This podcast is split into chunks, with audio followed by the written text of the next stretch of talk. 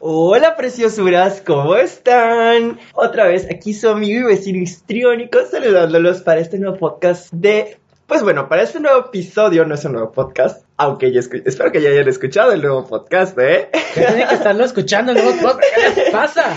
Perdón, me equivoqué. A este nuevo episodio de su podcast de confianza para el carro y la oficina, Tenga mente, usted cuerpo vitacilina. y sexualidad. Como siempre me acompaña el adorado, el adorable Dr. Silvion. Hola, ¿cómo está? Ay, a mí no me sale, no, ya. Ay, tú sabes que yo soy la parte como afectiva de este podcast, ¿sabes? ¿Y yo qué soy? Tú eres la parte como más seria y la parte como más formal del podcast. Ahora, yo soy lo ¡Hora! ¡Hora! Órale. Bueno, Este Eh, podcast está muy mal. Justo, bueno, el día de hoy les, les traemos un episodio pues un poquito más dinámico, un poquito más diverso. Quisimos hablarles de un tema diferente, pero que a su vez es lo mismo, pero a su vez es muy interesante. ¿Sí me di a entender? ¿Sí? Ay, qué mentiroso eres, unicornio especial, que te haces güey, no me entendiste madre. No, pensamos en, a ver, ¿qué tema de salud mental es interesante y a todos nos gusta? Y dijimos, ¿por qué no hablamos de ese submundo específico de salud mental tan entretenido que ha entretenido a chicos y grandes durante tantos años? Justamente, unicornio, estamos hablando de la salud mental de algunos personajes de series, cómics y películas. Y el día de hoy, la verdad, así como la, la- vez que les subimos el, el podcast de Psycho Movies, el día de hoy les vamos a hablar sobre Una la- serie muy particular. una serie muy llena de trastornos Claro. mentales. Una serie que se basa en ese concepto de que una serie es tan buena como su villano. Ujú. Y qué mejor que varios villanos con varias cosas que ofrecer. Y si estamos hablando de una serie, película o cómic que tenga villanos que ofrezcan muchos, estamos de acuerdo todos que nadie supera a Batman. Justamente. Digo, todos saben que amigo y vecino histrónico de algún lugar viene, que es Spider-Man, y yo amo a Spider-Man y a todo lo que se involucra, pero Batman supera. Batman supera en cuanto a villanos hechos con alguna peculiaridad. Ve- Es que neta, Batman tiene los mejores villanos. Siempre que ves una lista de villanos, tiene que haber uno de Batman. Ah, justo. Porque los villanos de Batman tienen ese algo que ningún otro villano tiene. Sí. Y bueno, sabemos que hay muchísimos, muchísimos villanos, muchísimos. Entonces, escogimos como a los que más nos gustan y a los que uno de mis, uno de mis amigos personales, que yo quiero mucho, este, que es el súper fan de Batman, me recomendó. ¿Quién? Güey, ese novio que está casado. Ah. Es, mi- es de, de mis amigos más cercanos de la carrera. ¿Y pero eso es qué tiene que ver? Súper fan de Batman. ¿Y eso qué tiene que ver que esté casado? Yo cuando impliqué algo. Pues tu cara, güey. Tu cara de quién te está preguntando, güey. No, amigas, yo, yo voy a ser, yo voy a ser esa tía soltera con seis gatos que va, no, es cierto, con un gato y dos perritos que va a consentir a mis sobrinos. Ese es mi papel. Yo ya lo, yo ya lo vi, ya lo asimilé y que se va a ir de viaje cada mes. Ay, no es cierto. ¿Que no vas a trabajar? Digo, Cada mes, no, no, no estoy diciendo que voy a ir de viaje. Sí, es que dije cada mes, cada periodo vacacional. Pero un viaje chingón, de esos viajes que vale la pena. Bueno, ok, vamos a empezar por el principio, ¿no? Es un buen lugar para empezar. Nos dimos a la tarea de hacer como un pequeño review. Vamos a, a analizar cada personaje. Cada quien lo puede analizar desde la serie que más le gustó, si es Batman Regresa, si es Batman Origins, desde los cómics, si es pre-crisis, post-crisis, desde... Batman de los noventas. Batman que de los noventas. Batman de la Liga de la Justicia, donde ustedes quieran. Yo personalmente, personalmente, me gusta mucho, mucho, mucho la serie de Gotham. No sé si la han visto, si no la han visto, se la súper recomiendo, es buenísima. Entonces, bueno, vamos a hablar de el primer villano que a todos nos gusta porque es uno de mis animales favoritos porque es un pingüino. Digo, bueno, o sea, él no es un pingüino, pero le gustan los pingüinos, ¿no? Y eh, precisamente vamos a hablar de el pingüino. Oswald Chesterfield Cowlpat. O el pingüino, ¿no? El pingüino tiene este, esta historia de vida en la cual fue un niño bulliado por su baja estatura, por su nariz extraña en forma de un pico, por su peso exagerado y porque sus dedos tenían como una extraña, como voy a decir, malformación, una como una anormalidad en la cual estaban como medio unidos, como si fuera una letra. Entonces, su madre, bueno, lo que describe la historia es que lo obligaba a llevar siempre como una sombrilla o una umbrella para evitar que tuviera neumonía o evitar que le, bueno, diría mi abuelita, para que no te dé pulmonía bajo la lluvia, niño, tienes que llevar tu paraguas porque si no te va. Y pues, qué bueno Yo que. te iba a preguntar, ¿cómo evita un paraguas una pulmonía? No lo sé, pero yo creo que si no te mojas, yo creo que así te evita la pulmonía. Y para empezar, pulmonía es la de Mazatlán, neumonía. ¿Qué? En Mazatlán hay unos como taxis que se llaman pulmonía. ¿En serio? Que son como carros de golf, con o sin puertos. Con así. Ah. Entonces, eso es una pulmonía. Nice. Entonces, como diría mi abuelita que iba a dar pulmonía, que todos sabemos que es neumonía, pero bueno. Entonces, el pingüino por esta como esta serie de historial en el que fue abusado, que además el pingüino lo que describen es que tiene como un intelecto superior, después se convierte en un super villano. Que se dedica, que de hecho, una, una de las historias es que se empieza con esta parte de, de convertirse en supervillano cuando sus pingüinos y sus hermosas aves y su madre fueron embargados. Tururú. Tururun, tun, tun. ¿Quién embarga una madre? No lo sé, amiga, no lo sé. Pero bueno, perdón, cuando su madre Ajá. muere, ¿no? X. Anyway, ya decía yo que no tenía mucho sentido que la madre. Por eso me quedé. ¿Por qué embargaron a la mamá? No tiene Sí. sentido. Bueno, empieza con esta, pero con estas historias de, bueno, con De ya- pingüinación, de ¿no? pingüinación, ¿no? Y bueno, todos recordamos, yo creo, la película más importante es cuando Jack Nicholson hace, es Jack Nicholson, ¿verdad? Ah, chirrión. no sí. ¿no? A huevo que sí. Ay, por favor, amigos, díganme que sí es, porque si no me voy a, me, me voy a sentir Danny DeVito pendejo. No, no tú, me estoy hablando a mí. Es que yo no sabía de quién hablabas. Soy un idiota, ¿por qué dije Jack Nicholson? Es que yo pensé que hablabas como de, de Batman, del que hacía Batman. Y yo me es- quedé, no. Estoy, es que hoy, hoy tuve una sesión y justamente puse una, hablé de una película de Jack Nicholson, entonces yo creo que por eso se me quedó en la cabeza, perdónenme amigos. Sí, porque yo, Nicholson y Danny DeVito, no sé. Bueno, Danny DeVito se parece más a Phil, el de Hércules. justamente, anyways, en esta película donde Danny DeVito es como él, así, uno de los mejores ejemplos de una, una de las mejores actuaciones y en esa película también sale uno de mis supervillanos, bueno, de mis antiheroínas favoritas, pero bueno, precisamente el pingüino desarrolla y si vemos en, en la serie de Gotham, Vemos cómo Oswald Cobblepot poco a poco va desarrollando rasgos de sociopatía desde la primera escena en la que, en la que le invitan a golpear a otro vato y está golpeándolo sin sentir empatía. Ahí vemos uno de los primeros rasgos de sociopatía. Y obviamente también en la falta de control de la impulsividad, el, este, el uso de los demás como medios para obtener sus fines, ¿no? Entonces aquí tenemos un ejemplo de un buen, un bello, un baby sociópata que tiene una historia de vida. Nos describen a muchos sujetos con, sobre todo con yo diría con trastornos de la conducta que De pueden hecho, o no, más, ¿no? evolucionar a una sociopatía. Pero, ¿No? ajá, o sea, no es la regla, pero es como una coincidencia. Exactamente. O sea, tienes la historia de bullying, la historia de abuso, la historia de la sobreprotección, más la historia luego de la pérdida materna, que desarrolla un trastorno de conducta que en él sí desarrolló un trastorno de personalidad, personalidad. antisocial, ¿no? Y no estamos, o sea, aquí no vamos a hacer como diferencia de sociopatía, psicopatía y demás, pero no es un psicópata.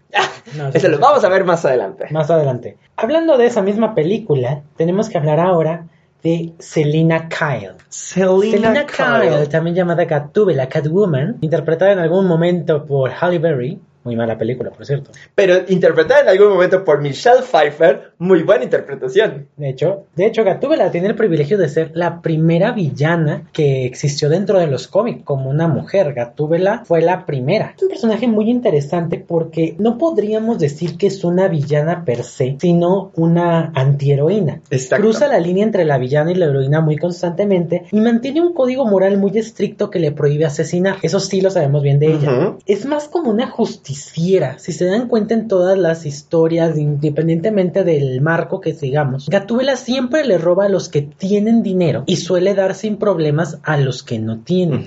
Pero hay algo que llama mucho la atención de ella, su relación amor-odio con Batman Ah. que la lleva a hacer cosas buenas por él y luego negativas por él según cómo se siente en ese momento. Gatúbela tiene esta capacidad de amar y odiar a Batman al, mismo tiempo y según el momento y en pocos segundos cambiar. Gatúbela prácticamente es una border. Básicamente. Gatúbela es una representación de un limítrofe de la personalidad. Ujú. Justamente, algo tiene esta parte de el- la relación amor-odio, la relación idealización de evaluación, que es muy característico de los trastornos límites de Y si personalidad. han visto ¿no? cómics donde salga Gatúbela, más, a- más allá de películas o series cómic, Gatúbela tiene un historial muy largo de amores intensos y esporádicos. Ujú. Por la forma de ser de ellas de, ay, ahorita sí, pum, no, ya no, ya sí, te odio, te amo. Y la forma también era que se lleva con las demás eh, villanas. Exactamente. Sobre todo si han- alguna vez han visto la serie, la serie de cómics Siren, donde está con Yedra Venenosa y Harley, pues se da muy a entender la forma de ser de ella. Esa no la he visto. Ah, es muy buena. ¿En serio? Ay, la voy a buscar. ¿Cómo es que se llama? Sirens. Sirens. Gotham Sirens. La voy a buscar. Porque justamente algo también importante, ¿no? Vamos a ver un ejemplo todavía más claro, obviamente, de un trastorno límite de la personalidad. Pero yo creo que Harleen sí es una representación. Harleen. Estamos en Gatúbela. Gatúbela es una representación, obviamente, ya, ya mi, mi spoiler se adelantó. Perdón, es que es, ya sabes, ¿no? O sea, yo, yo creo que sigo metido en esta parte de los spoilers. Entonces ya me adelanto a las cosas, ¿sabes? Este, justamente, Gatúbela es un buen ejemplo de esta relación amor-odio, aunque, aunque, tal vez no es algo tan... Ay, no había visto esta serie de Sirens. No, es esta. No es algo tan como evidente porque también tiene este código como de ética muy muy bien arraigado sobre la, el no matar y sobre este... Ay, ¿cómo fue? Tararán, tararán, tararán. Eso. El ayudar a los otros. No, o sea, esta parte de es más empática, o sea, tiende a ser más empática que las demás villanas, si lo quieren ver desde ese. Pero bueno, ¿quién sigue? ¿Quién sigue? Bueno, vamos a hablar ahora de Slate Johnson, a.k.a. Deathstroke. Deathstroke es un villano o un supervillano que, bueno, tiene este factor de curación acelerado, que tiene esta característica de ser, dependiendo de quién haya escrito o dependiendo de el universo en el que lo veamos o del cómic, la película en la que lo veamos, de si es un mercenario, si es un antihéroe, si es un asesino a sueldo, a sangre fría, ¿no? Entonces, ¿Qué características podemos notar en este tipo de sujetos? Aquí sí, sobre todo en los momentos en los que es un asesino a sangre fría o a sueldo, nuevamente aparecen. ¿Qué aparece, amigo? ¿Qué aparece? Los rasgos de personalidad, justamente nuestros favoritos, más sociopáticos. Ay, yo, yo esperando ¿no? que dijeras otra cosa, yo, ¿qué aparece de qué, güey? Yo, ¿qué, qué, qué, qué, qué, qué, qué, qué, qué? Y me sales con eso, bueno, ya, síguele. No, o sea, pues es que justamente este personaje de cómo en España, obviamente porque los españoles tienen esa característica de cambiar todo, Deathstroke es conocido como golpe mortal. Golpe mortal. ¿no? Golpe mortal. Así como Mortal Kombat, Lo ves, no. lo, lo ves, no. Onda vital, ¿Qué es una vital? el Kamehameha. Oh, ya. Bueno, y justamente Golpe Mortal lo que tiene es una excelente puntería, por eso es Deathstroke, que es de una como contraparte de Bullseye en Marvel, pero Deathstroke tiene esta como característica en la cual donde pone el ojo pone la bala. ¿No? Y donde yo apunto con un arma y es imposible que pueda fallar. ¿Quién tiene estas características o estas habilidades que dice yo soy superior a todos los demás y no importa qué tipo de arma me des, yo obviamente por mis habilidades voy a lograr Ay, dar justo en el blanco. Exactamente. ¿No? Que te digo, también es una característica muy importante en trastornos como graves de la personalidad que se injunta un poquito lo sociopático con lo narciso, ¿no? Suelen estar juntas con pegadas muchas veces y crean un peor pronóstico. Es correcto. Si amigos, si ven a alguien con estas dos características, huyan, Corran. huyan, huyan y cuéntenselo a quien más confianza les tengan. Claro, corran. Ustedes corran, no volteen y disparen si tienen la oportunidad. ¿Qué? Bueno, no, no disparen. ¿Cómo, Bueno, cómo que disparen, amiga? No, no disparen, no disparen, ya, chingado. Bueno, pasamos al que sigue. El siguiente es interesante porque no solo es pues como un villano principal que quizás de los más conocidos por las películas de Christian Bane, sino también es el maestro de Batman, Claro. Ra's al Ghul. Ra's al Ghul. Ghul, Ghul, Ghul, Ghul. Me encanta decir Ghul. Bueno, Ra's al Ghul, pues es muy interesante. Nos podríamos pasar todo este rato, toda una Sí. hora, hablando solo de la historia de él, del... Siempre le digo lago de Lázaro, pero sé que no es lago. ¿Cómo se llama? Ay, Agua, no, cerro, cerro. Bueno, fuente, No. Lazarus. ¿Ves? A mí, también- se me olvida. Pero bueno, la fuente de Lázaro, no, tampoco Sí, es. sí, es, ¿no es fuente? No, no es fuente.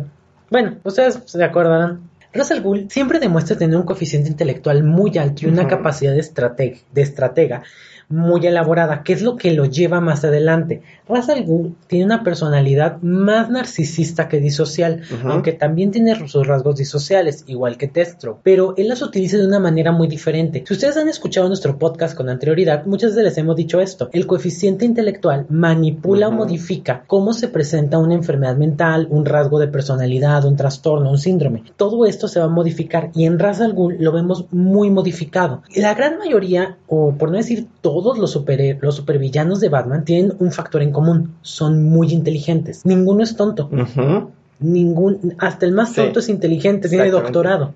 Justo, el más tonto tiene El doctorado. más tonto tiene doctorado, pero Ra's al Ghul es sumamente más inteligente que ellos. Puede planear con más antelación, puede tener unas mejores ideas y esto lo lleva a ser más peligroso en la maldad que puede implementar porque empieza a manipular cosas a lo largo del tiempo para obtener un resultado a largo plazo, cosa que una personalidad más impulsiva no logra. Una personalidad más sociopática. Ajá, más sociopática. La de él es narciso, un narciso maligno, como se llega a interpretar en algunas, En algunas literaturas. Que termina por ser una de las personalidades más... Más fuertes Feas. o más feas que te puedes encontrar. Claro. Recuerden, maquiavelismo, sociopatía y narcisismo. Huyan, la llamada triada oscura. Ustedes corran, no miren para atrás, eh, eh, corran, o sea, nada más corran.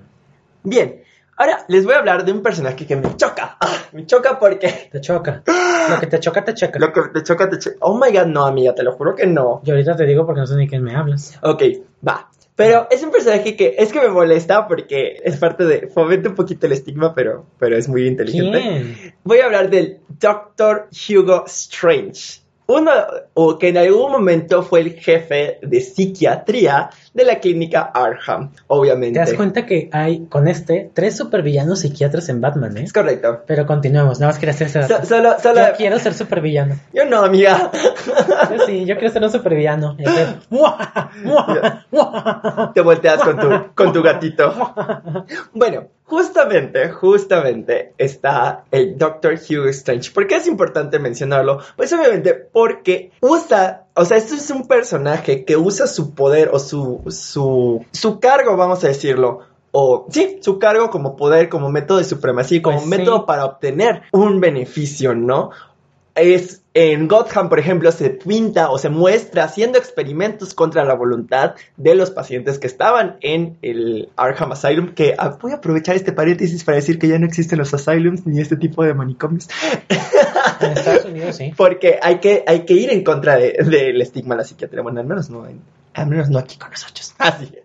Pero bueno, justamente el Dr. Hugo Strange en algún momento lo, eh, bueno, en algunas versiones de los cómics o en algunas series ponen que se encargaba de robar las identidades de sus víctimas acaudaladas en su práctica privada hasta que se encuentra con, pues, Bruce Wayne, que pues, Acá Batman. es AKA Batman. Entonces ahí es cuando, pues obviamente, frustran sus planes. El Dr. Hugh Strange, si lo han visto en la serie como Justicia Joven o en Jóvenes Titanes, o en, bueno, yo personalmente les recomiendo, como les dije al inicio, la serie de Gotham. Ahí pueden ver precisamente cómo Hugh Strange es un personaje, pues que tiene esa característica como manipuladora, seductora incluso. Esa seducción, bueno, tal vez a mi punto de vista, porque me cae mal, pero esa seducción que choca, o sea, que molesta, pero sí tiene esta como habilidad seductora, este tono de voz que sí te eh, lleva al convencimiento.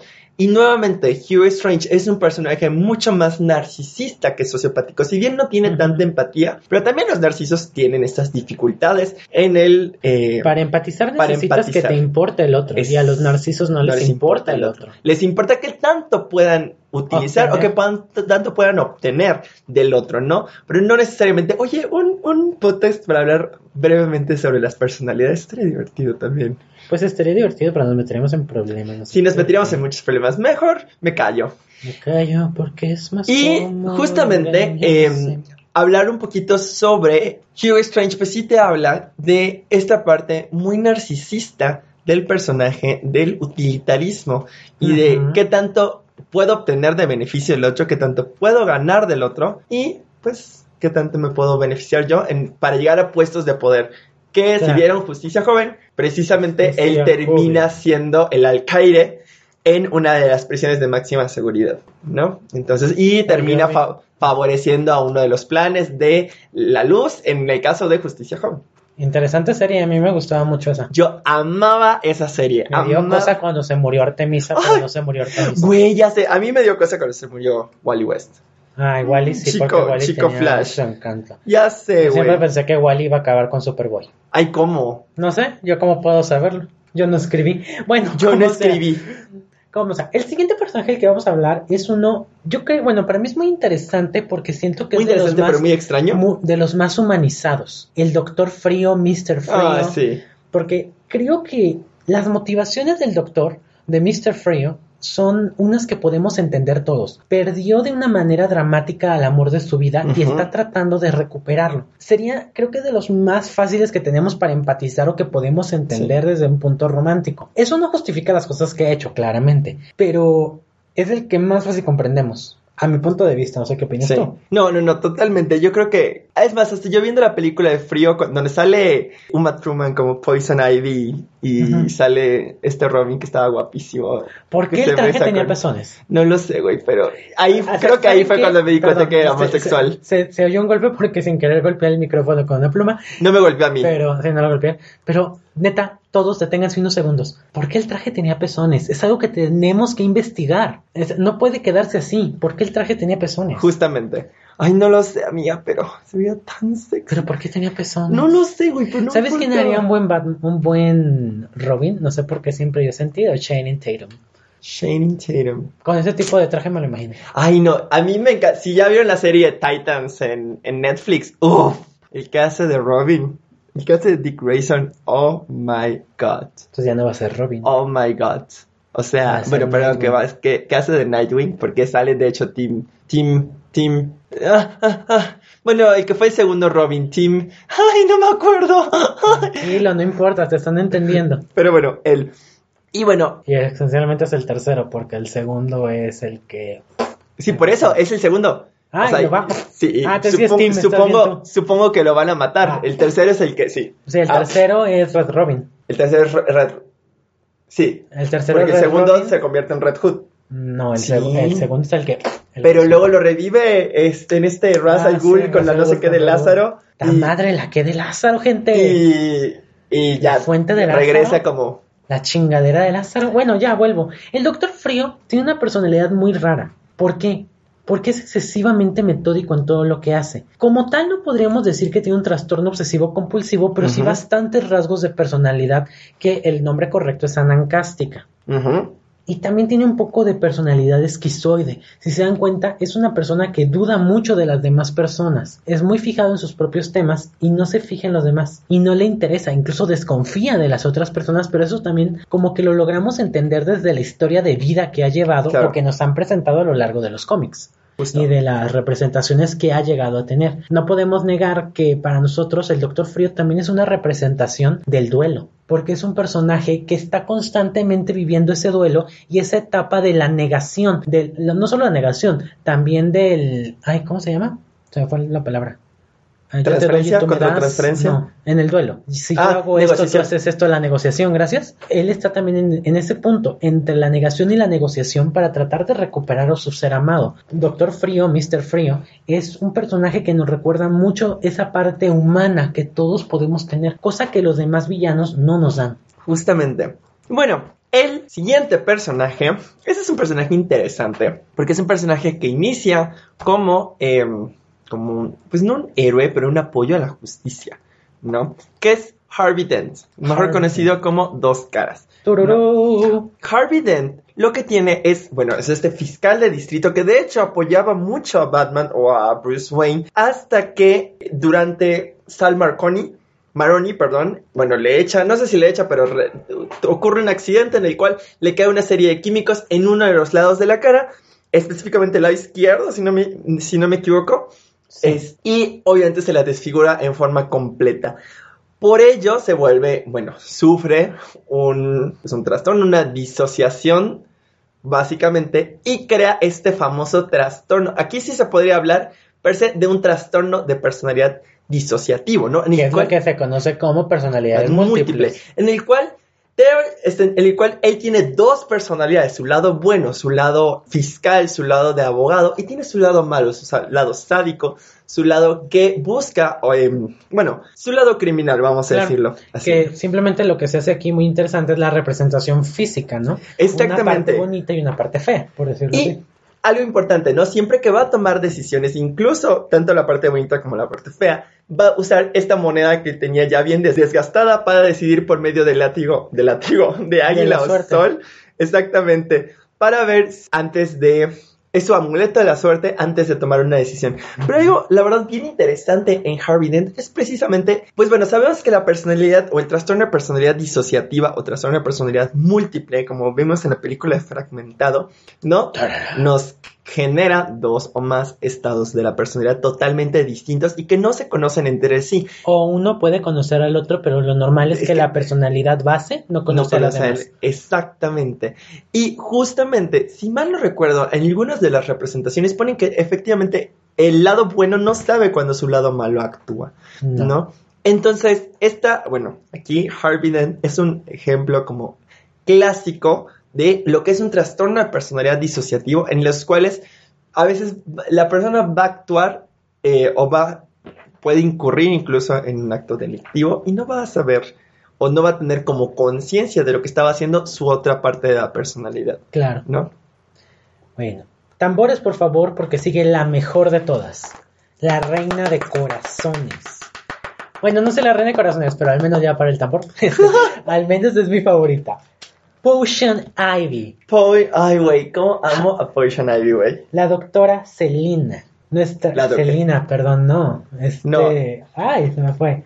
Pamela. ¿Es Es Pamela? Pamela. A su madre, no sabía que era Pamela. Pamela. Pamela. Yo tengo los cómics de Potion Ivy. ¿En serio? Sí, ahorita te los enseño que los tengo. Bueno, total, que... eh, Los cómics, amigas, ¿eh? o sea, sí, na- nada, nada, nada que sus mentes estén pensando otras cosas, Sí, es muy temprano Porque las conozco, las conozco. A mí ya me han hecho mucho chisme. Es correcto. Potion Ivy, hiedra venenosa. De hecho, hay bastantes artículos científicos de psicólogos así sobre ella, porque es un personaje que ya estamos empezando a entrar a las ligas mayores. Exacto. Y Potion Ivy va a abrir esto, ya que es muy complejo entender cómo funciona ella. Porque parte tiene que ver conforme se han ido reeditando eh, los cómics y las historias reescribiéndose de cada uno de los villanos. Potion Ivy ha pasado a ser una muy compleja. ¿Por qué? Potion Ivy le tiene miedo al trato humano, tanto que prefiere el trato a las plantas. Sin embargo, no se puede negar que su inteligencia es abismal Sí, sí, sí, claro. es una científica, es una doctora en botánica muy,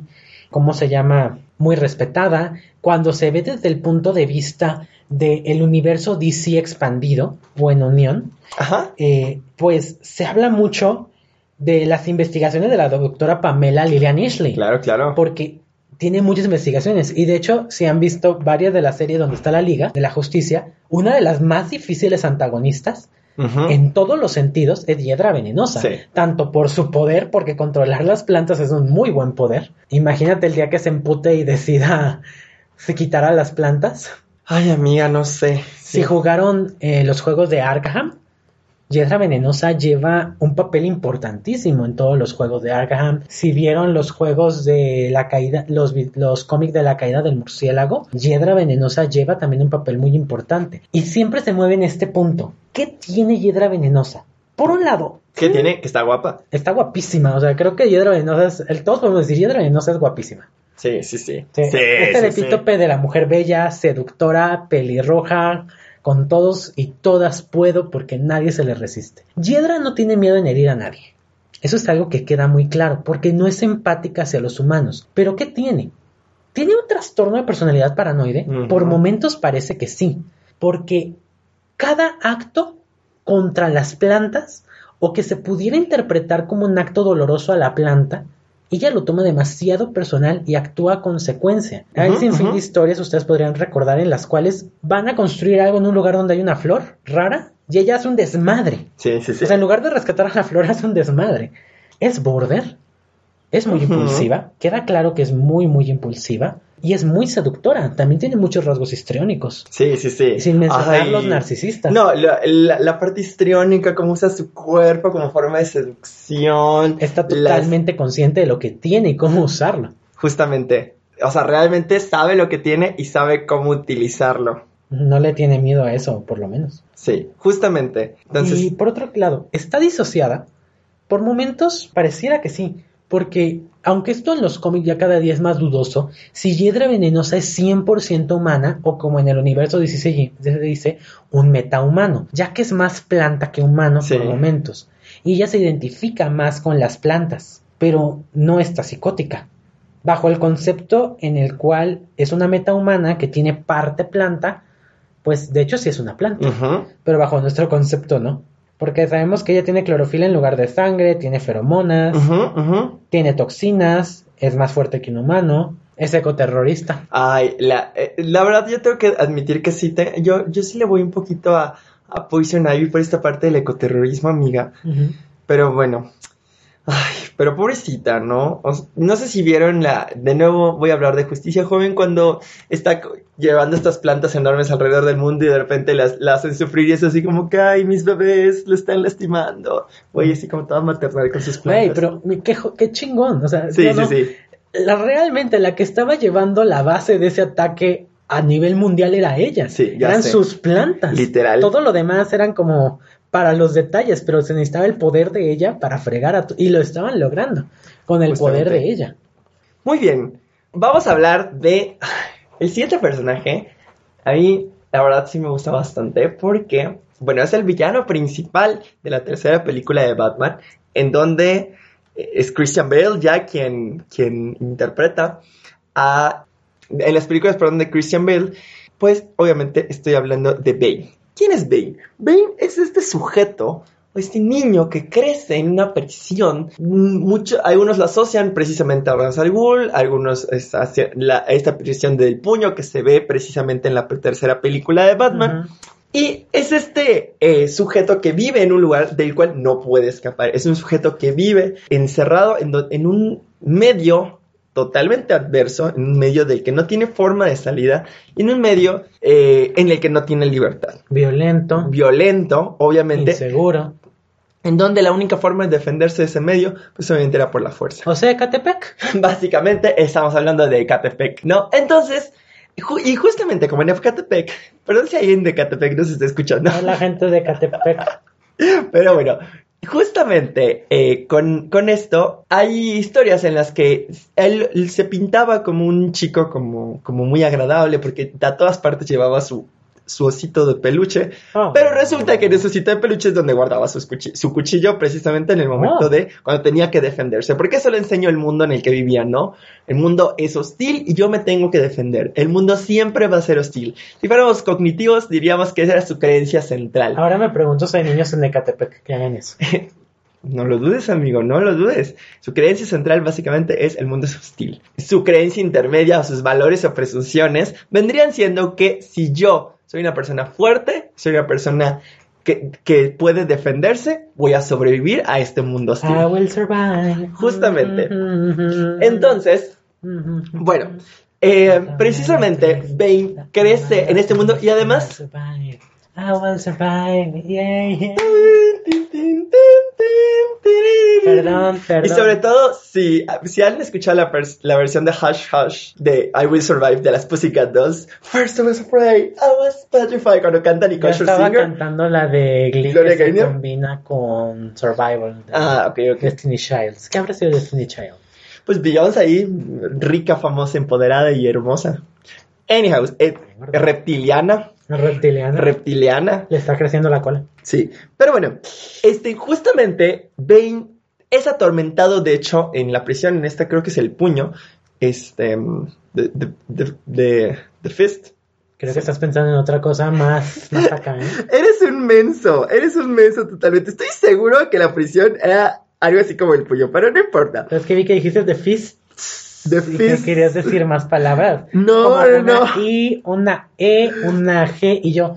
Ave María Purísima. Sin pecado con, con- concebido. Bueno, X. Y en esta prisión realmente es atormentado muchas veces por eso que le llamaba como el rey murciélago, ¿no? Entonces Bane por eso crece, o sea, en esta prisión no solo entrena su fuerza física, sino también entrena como esta parte de la resistencia mental Claro. y logra escapar de eh, The Pit. No me acuerdo.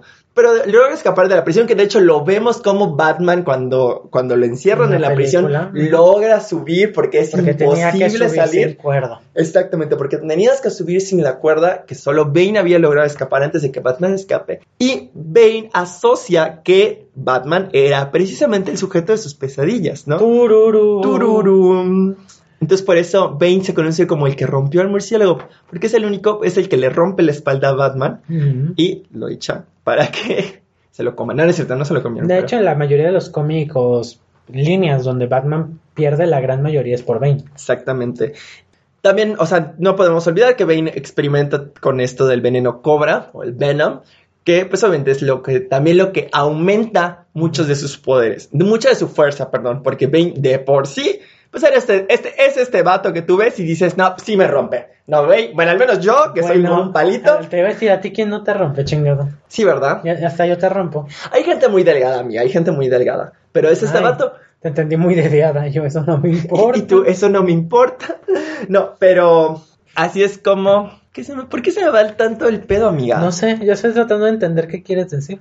no, no, no. Ven, ven, ven. Ven, de diada. No, no estoy hablando de diadas. Gente, rompe, me rompe. Ya.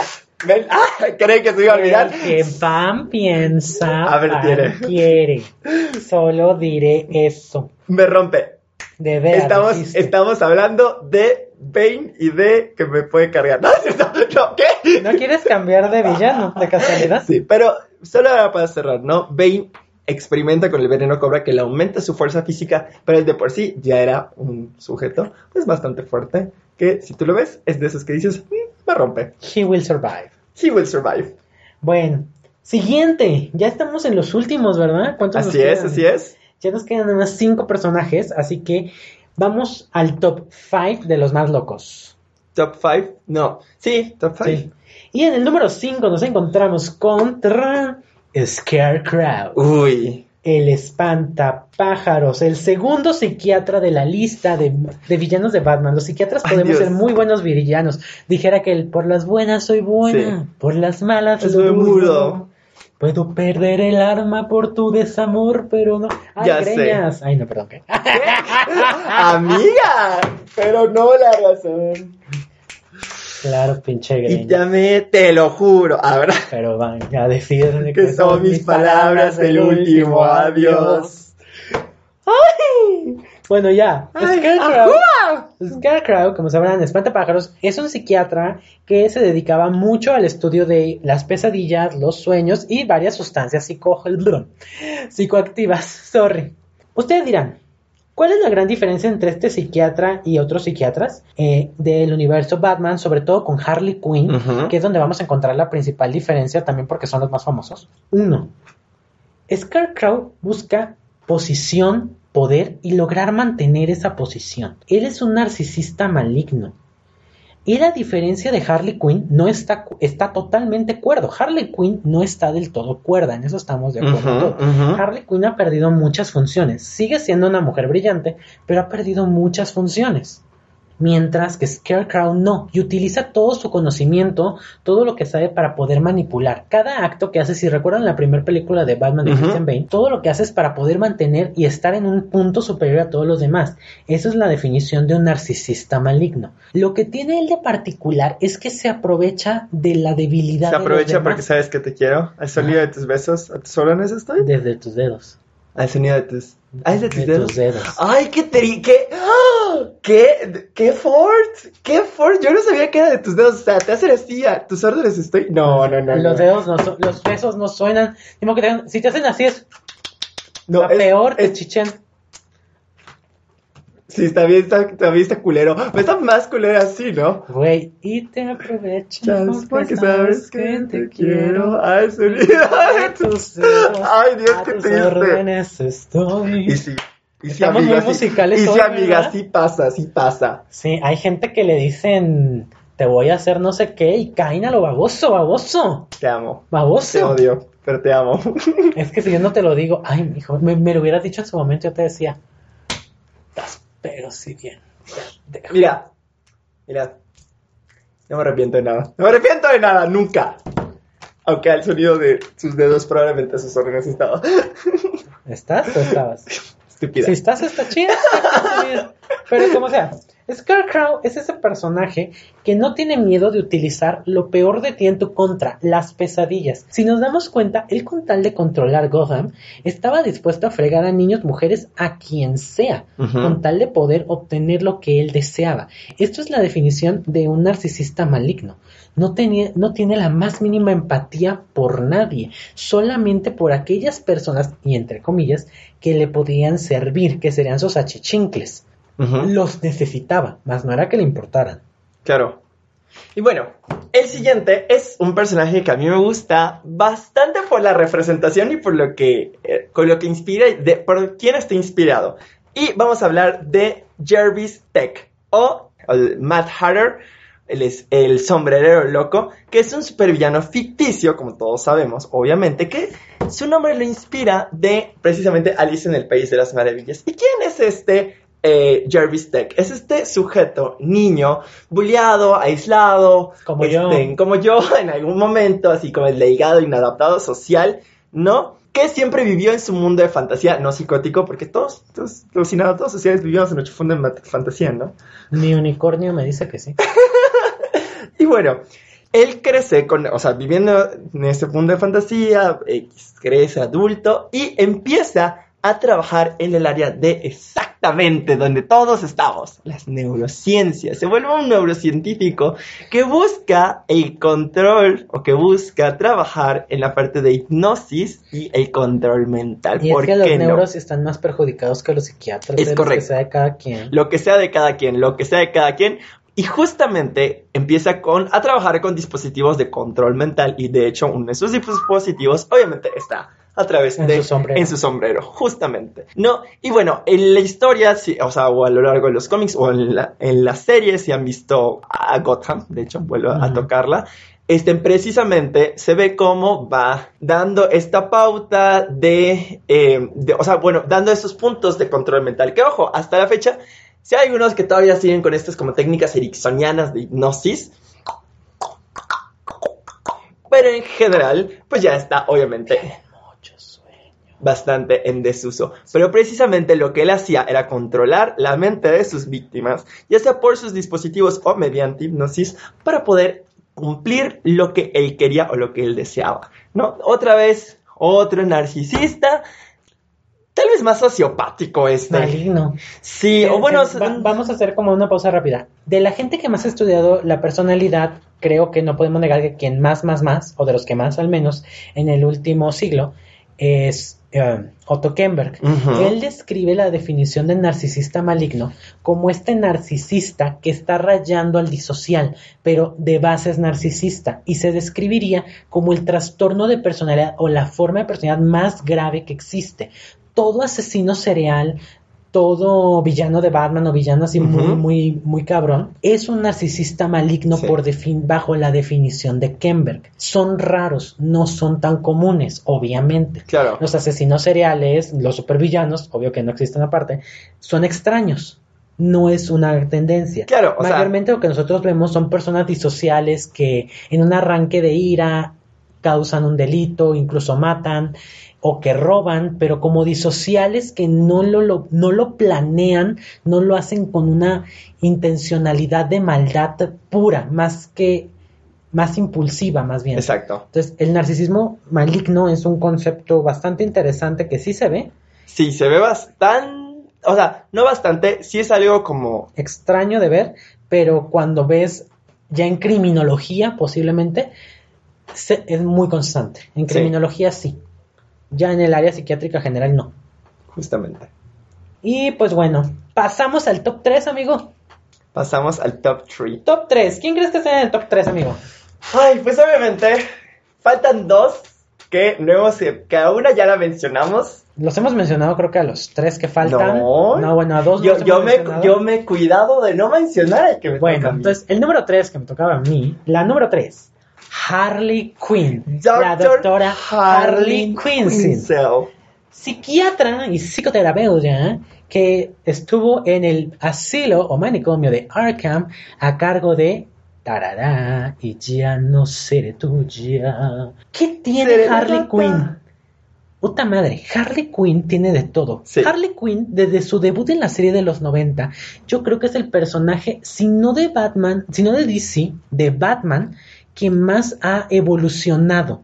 O sea, de salir como un personaje de relleno en la serie, tiene sus propios cómics, tiene sus propias películas. Harley Quinn es la personaje que más ha crecido. Tanto que ya no es una villana. Harley Quinn Sí. evolucionó a ser una antiheroína. Porque Harley Quinn tiene cosas pues muy particulares. Vamos viendo una por una, ¿no? Primero, Harley Quinn tiene un pobre control de impulsos con unas tendencias homicidas. A diferencia de Hiedra y de Gatúbela, Harley Quinn mata con mucha facilidad y sin mucho sentirse mal, sobre todo si le estás molestando o si le estorbas. Harley Quinn puede matar, no tiene ese concepto. Harley Quinn también tiene un trastorno de personalidad histriónico, muy claro. Su forma de ser es súper histriónica. Es como Víctor, pero en mujer, más mujer, obviamente. Si están escuchando mis pulseras sonando, porque las pulseras dan la info, de, la, la pauta de que yo estoy haciendo algo. ¿Qué estabas viendo? ¿Qué estabas viendo? No estoy viendo nada. Yo, yo, vi, yo vi a alguien en cueros. Ah, no. Es Instagram, güey. En Instagram todos están en cueros, güey. Buen punto. Bueno, Harley Quinn también tiene dos cosas muy llamativas que podemos ver en, en torno al desarrollo del personaje. El primero, síndrome de Estocolmo. Ah, sí. Harley Quinn realmente es una ren psicológica de su corazoncito, de su panquecito, diferentes nombres que le da. Harley Quinn es una víctima psicológica. Sí. Pero si ustedes han visto sobre todo cómics, no, no películas, y mucho menos Suicide Squad y The Bird of Prey, Harley Quinn cuando se separa del Joker cambia mucho. Su forma de ser cambia, lo cual nos hace pensar que también tiene un trastorno psicótico compartido, porque el estar lejos de él le cambia muchas cosas. Sí. Y sobre todo cuando empieza a llevarse, si es que ya vieron la serie de Harley Quinn, si no la han visto, véanla, al final se queda con Yedra. Ay, güey, amo. Sí, se queda con Yedra al final, güey. Ya, spoiler. Eh, Spoiler, como de Creepy Oye, a- amiga, o sea, estamos dando muchos spoilers el día de hoy. O sea, de Pero, verdad, eh, eh, que- estamos equivocados de podcast, chava. Es que esto de los spoilers es una forma de hacer publicidad de Creepy Spoiler Show. Co- correcto, siento. correcto. Entonces vean The Creepy Spoiler Show. Escuchen The Creepy Spoiler Show. Sí, sí, sí. Porque es un podcast. Bueno, total. El, trato, el trastorno psicótico compartido es algo muy extraño que se presenta siempre en una personalidad dominada por otra más fuerte. Mayormente suele haber alguna forma de sumisión, ya sea social, ya sea cultural, como es la edad, como es en el caso de ella que está enamorada, que la, so- la psicosis del otro se une o se copia fielmente y cuando se separan del psicótico principal comienzan a bajarla. Yo solamente en toda mi vida, bueno, en toda mi vida no, en todo mi tiempo como psiquiatra yo he visto solo un caso del papá contagiando a las hijas. Cuando internamos al papá porque estaba muy mal, las hijas regresaron a la normalidad. Totalmente empezaron a dudar, ellas solas redujeron. Ay, Dios, yo nunca he visto uno, la verdad. Es que son muy extraños. Yo creo, yo siempre he dicho que yo tuve mucha suerte de ver ese psicótico compartido y el trastorno por, ¿cómo se llama? Posesión también. Ah, transposición. También he visto uno de esos. Pero bueno. Top dos. Número 2, top 2. Yo creo que todos saben quién está en el top 1 o quién va a ser el, el one, obvio, El number one. el number one. Entonces yo les voy a dar a mi number 2, que es creo que mi supervillano favorito, que de hecho me disfrazé de él, porque flaco, largo y awkward socialmente. Sí, estoy hablando de Edward Nigma. Enigma, o mejor conocido como The Riddler o el acertijo. Enigma, por ejemplo, si yo lo voy a analizar desde el punto, si lo vemos desde el punto de vista de la película con Carrey. Jim Carrey, vemos este como, como, bueno, iba a decir loco, pero no, como muy histriónico, como una necesidad muy grande de que me vean, de soy la diva, de soy así el, el sí, pues, tal vez por algo me gusta el personaje, amiga, por algo No, me gusta el personaje. Te iba a preguntar a quién definías. Bueno, muy esta necesidad, pero también mucho este narcisismo. Algo que tiene el acertijo es este narcisismo intelectual muy, muy, muy, muy, muy importante. Muy, muy, muy. ¿No? Este, este narcisismo que lo pone como alguien que, o sea, me puede, puede ser, sé mis limitaciones físicas, sé mis limitaciones en un combate cuerpo a cuerpo, pero es una persona con un intelecto muy, muy elevado que obviamente se enfrenta a bromas o a acertijos que Batman tiene que luchar por resolver. Eh, y por ejemplo, en la película Jim Carrey, obviamente que le cuesta bastante trabajo.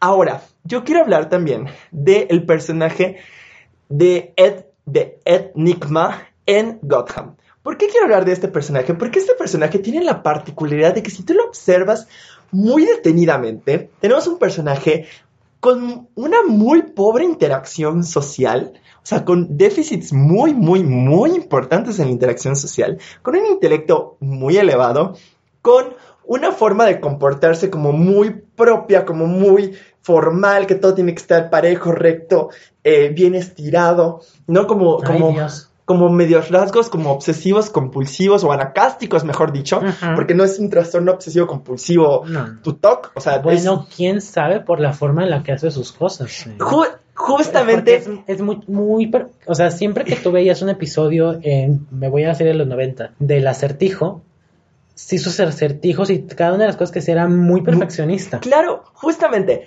Ahora, yo voy a hablar específicamente de este porque es precisamente el personaje tiene rasgos anacásticos muy, muy notorios y muy grandes. Pueden o no ser un TOC, vamos, vamos a dejarlo en que podría incluso caer ya en rasgos obsesivo-compulsivos, Could be, could be, pero pero hay varios análisis que han hecho del personaje específicamente de, em, de la serie en cómo ponen, si te das cuenta, tiene déficits en interacción social que trata de compensar con, eh, con estos, con- no, no necesariamente con el histrionismo, con estos acertijos bien pensados, ¿no? Pues sí. Tiene los déficits en la interacción social, tiene eh, como patrones de comportamiento muy repetitivos y O sea, ¿me quieres decir que constantes. tenga algo del espectro autista? Justamente hay algunos análisis que ponen a ese personaje. No estoy hablando del acertijo per se en todos los cómics, en todos los Gotham. universos. Estoy hablando del personaje de la serie Gotham, que hay algunos, eh, pues investigadores, obviamente te basas en lo que ves en la película, en la, la película, en la serie, ¿no? Claro. Pero que le han puesto como precisamente que los acertijos es su forma inadecuada de tener un... eh, de tener una interacción. interacción social. La forma que encontró para interaccionar, ¿no? Porque muchas veces en los pacientes con ciertos grados de autismo, sobre todo el Asperger, Sí. encontramos que encuentran formas nuevas o propias para, Para- tener una interacción. Exactamente. Yo humildemente, este ya es mi muy humilde punto de vista, lo que vemos es un paciente con una ansiedad social muy marcada, con un y curiosamente con un, un grado de personalidad narcisista, que es como, como si nota mi inteligencia, pero no, no quiero que me veas tú, amiga, no quiero, no, me cuesta mucho trabajo interaccionar contigo, me cuesta mucho trabajo hablar contigo. Tiene esta, con Miss Kringle, tiene esta interacción como constante con Miss Kringle, Miss Kringle, y de hecho termina siendo la primera a la que mata Ah. por un accidente. Y a lo largo después de la serie, vemos como Edward, como Ed Nigma, también tiene un, un este, cambio importante, un split personality, su personalidad buena, su personalidad de Ed Nigma y su personalidad mala de The Riddler, ¿no? Que aunque sea, bueno, que- queda casi igual. Claramente. Y bueno, este es de, creo que es mi personaje favorito, muy narcisista. En Jim Carrey es un, narci- un histrio narciso, Muy marca molesto, diablo. Pero es muy molesto porque al fin de cuentas es Jim Carrey, ¿no? O sea, Claro, claro. bueno. Y tambores. Número, número uno. No, ya, para los tambores. Señoras y señores, el villano número uno de Batman no puede ser nadie más que The Joker, Claro. el guasón, Y, el- y es probablemente el villano número uno. de todos. De, Sí, Cuando tú ves una lista de supervillanos o de villanos principales de los superhéroes, siempre está el guasón porque el guasón tiene ese algo que ningún otro villano tiene. ¿Cuál es? No tiene motivos. exacto. Esa es la parte más aterradora del guasón. Sí. El guasón no tiene motivaciones más que hacer lo que está haciendo. No va a obtener nada, no va a ganar nada. Como bien dijo Alfred en la película, es de esos hombres que solamente quieren ver el mundo arder. Exactamente. ¿Qué tiene el guasón? Quiero que pensemos primero en esto. Quitemos al personaje de este. ¿Cómo se llama? Eh, De- Joaquín Phoenix. De Joaquín Phoenix, porque eso es un personaje que trataron de humanizar mucho. Fue demasiado humanizado con esto también del síndrome pseudobulbar, de que por eso Así se reía tanto, ¿de acuerdo? Pero ese Joker no es el Joker de las, de las, ¿cómo se llama? De los cómics. de los cómics. El Joker no Justo. tiene motivaciones. El Joker es un sociópata, realmente. Solamente le gusta la destrucción, el mal y la maldad. No tiene nada que aportar en el sentido de motivaciones. Incluso Harley tiene la motivación de la, del enamoramiento, Claro. del síndrome de Estocolmo, si quieren. Pero el guasón no. No. El guasón, si vemos la lista de todas las cosas horribles que ha hecho, desde envenenar con algodón de azúcar hasta matar, Sí. si han visto, no sé, la serie del, Joke, del Batman que ríe, Ah, sí. muy real, muy espeluznante, el Joker solamente hace las cosas que se le antojan hacer en su locura sin una razón real. Él nunca va a obtener nada. Esta es la marca del sociópata, lo cual pone, y hay muchísimos estudios que ustedes pueden encontrar, donde criminólogos y sociólogos se contrapuntean por entender qué tiene el Joker, porque es un personaje muy complejo. Sí. Porque para decir que alguien tiene algo, tenemos que entender las motivaciones que tiene para actuar, para dar un, un diagnóstico. Justo. O sea, ¿por qué te aíslas? Ah, bueno, porque le tengo, mie- tengo miedo a que alguien, algo me pase si salgo. Sí, sí. Agorafobia, tienes ansiedad. Es que no tengo ganas de salir, estoy triste. Ah, ok, depresión. Es que me persiguen los rusos. Ah, ok, psicosis. Claro. Pero necesitamos el por qué. ¿Qué, es lo que te no qué es lo que motiva las acciones que te causan una disfunción en tu día a día, Exacto. no? Y en el Joker eso no existe. Justo. lo cual lo hace un ser extraño, difícil de categorizar, pero que a su vez es lo que lo convierte en un personaje, en un villano tan interesante, porque es capaz de hacer cosas muy malévolas Justo. solo por el afán de hacerlas y termina haciendo cosas que romperían los códigos de cualquier otro de los villanos, inclusive de los grandes como Doomsday, Sí, claro. aún rompe sus códigos. Sí. Y obviamente, como dice David, ¿no? O sea, yo creo, a, a mí me gustó mucho la película de Joaquín Phoenix. O sea, realmente me, me gustó esta, esta, cómo pintan a este Joker, cómo lo, lo tratan de, pues de poner así como más humanizado, ¿no? Como que tiene lo de Símbolo de Boulevard. Si vemos la actuación del Joker y vemos como su historia de vida con, con esta mamá, pues narcisa, psicótica, que creía, o sea, de- digo narcisa por esta creencia de, que, de una figura importante, ¿no? Pero pues básicamente lo que veo es una mamá psicótica. Psicótica. Finalmente es una mamá psicótica, Pero estarás de también con historia de abuso. Claro, pero estarás conmigo que fue un intento de humanizar a un personaje que más que aporta a mi ver, ¿eh? es mi opinión. Yo sé que ustedes, sobre todo tú, Unicornio Especial, eres un cineasta reconocido y sabes un chingo de cine, de acuerdo.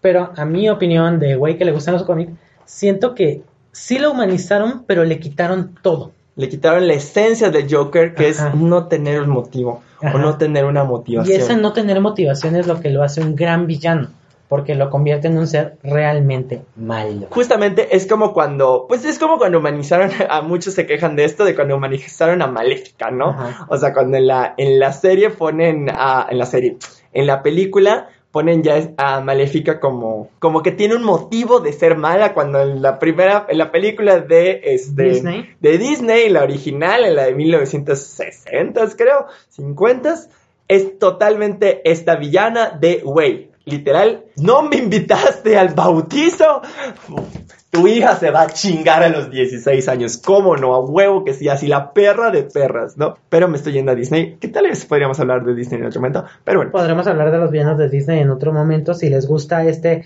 tema que hemos decidido llamar La mente de los villanos. la mente de los villanos, ¿qué los motiva? Episodio 1 Batman. Porque justamente, justamente es cuáles son las motivaciones que lo llevan a hacer sus actos, ¿no? O sea, Realmente de los héroes, las motivaciones son pues siempre la misma. es muy simple. No suelen tener historias tan desarrolladas como pueden llegar a tener los villanos. ay, bueno, Spider-Man sí tiene esto. Bueno, sí, pero a lo que voy en Disney, por un ejemplo, pues, ¿qué motivación Ah, tiene la sirenita? Claro, claro, claro. O sea, lo- los, los héroes Disney, ya, ya te Sí. entendí. Pues bueno, esperamos que les haya gustado mucho este episodio especial sobre los villanos de Batman y sus psicopatologías. Justamente, eh, si les gustó, si tienen alguna idea distinta, obviamente, bueno, nosotros no nos creemos tan narcisistas que nos duela cuando nos hacen comentarios. Si dicen, oye, es que estás mal porque, porque por esto, esto o esto. te vamos a decir, sí, unicornio especial. No, o sea, te vamos a escuchar, sé. obviamente, y bueno, tal vez David sea mierda. No, es cierto. Oye, Pero, pero sí, les gusta mucho cuando recibimos como la información. Y eh, a mí me gustaría nada más mandar un saludo directamente hasta El Salvador. Ya descubrimos quién es nuestro Uy, escucha, que es. Fer Calderón. hola Fer, Fer. mucho, muchas gracias por escucharnos. Y Gracias. además quiero decirte que es colega, porque, o sea, es psiquiatra, Ah, psiquiatra, ajá.